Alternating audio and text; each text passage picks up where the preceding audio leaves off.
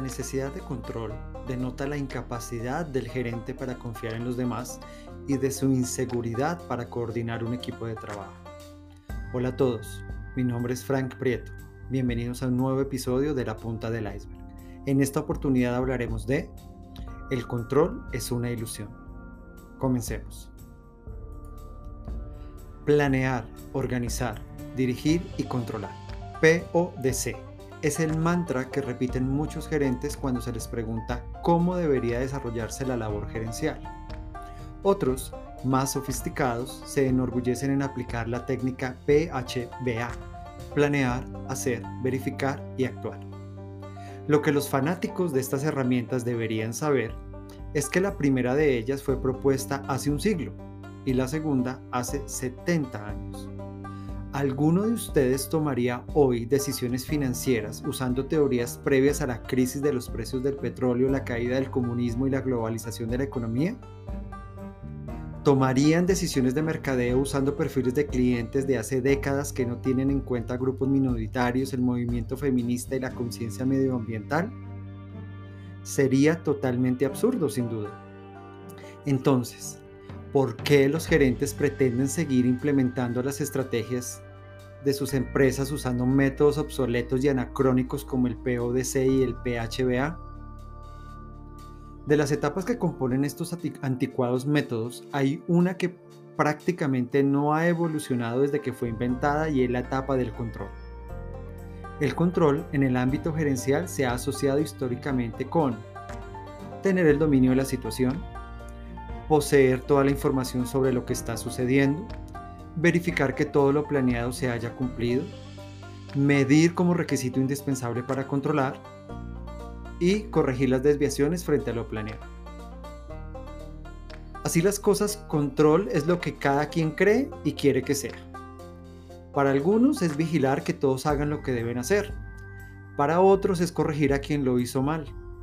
Para muchos es retroalimentar y hacerlo mejor la próxima vez. En resumen, la necesidad casi patológica del gerente de influenciar todas las variables asociadas a una situación.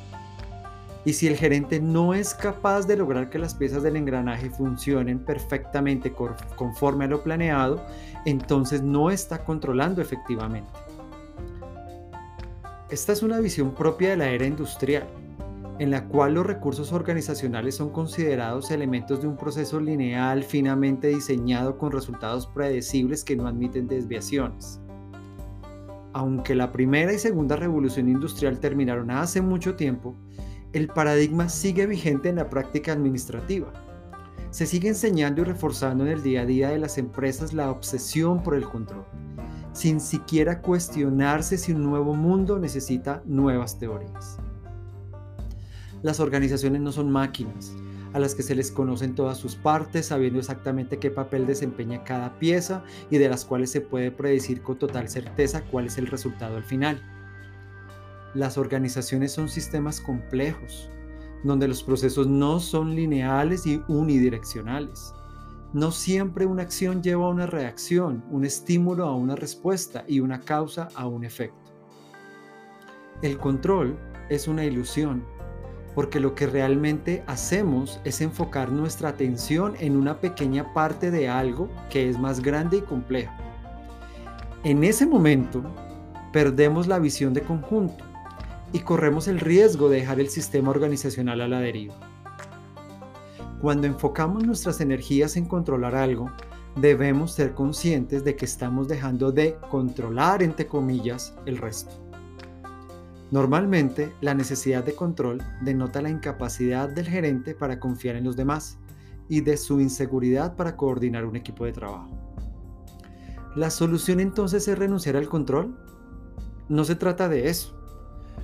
Por tanto, les propongo la siguiente reflexión filosófica. Si no estamos controlando algo, ¿significa que está fuera de control?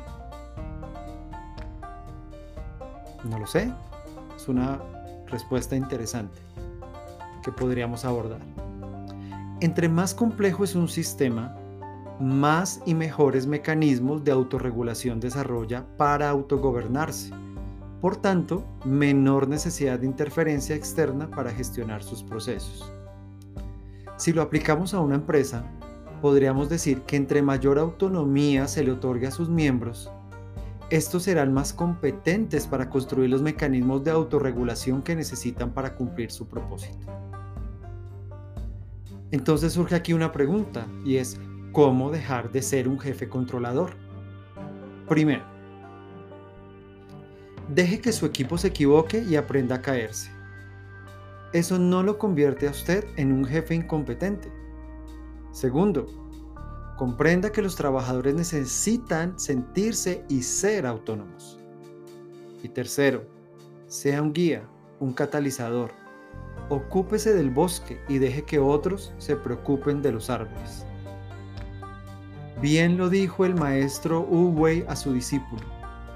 El panda jamás cumplirá con su destino, ni tú con el tuyo, hasta que olvides la ilusión del control. La punta del iceberg ofrece asesorías a emprendimientos, pymes, grandes empresas y ONGs. Damos acompañamiento para solucionar problemas estructurales que les impiden a las organizaciones lograr su propósito, crecer o adaptarse al mundo cambiante. ¿Cómo lo hacemos? A través de consultorías personalizadas, coaching y assessment, capacitaciones, conferencias y talleres. Actualmente contamos con cuatro líneas de desarrollo. La primera en emprendimiento y modelos de negocio, la segunda en estrategia corporativa y desarrollo organizacional, la tercera en habilidades gerenciales y coaching y la cuarta en innovación y transformación digital.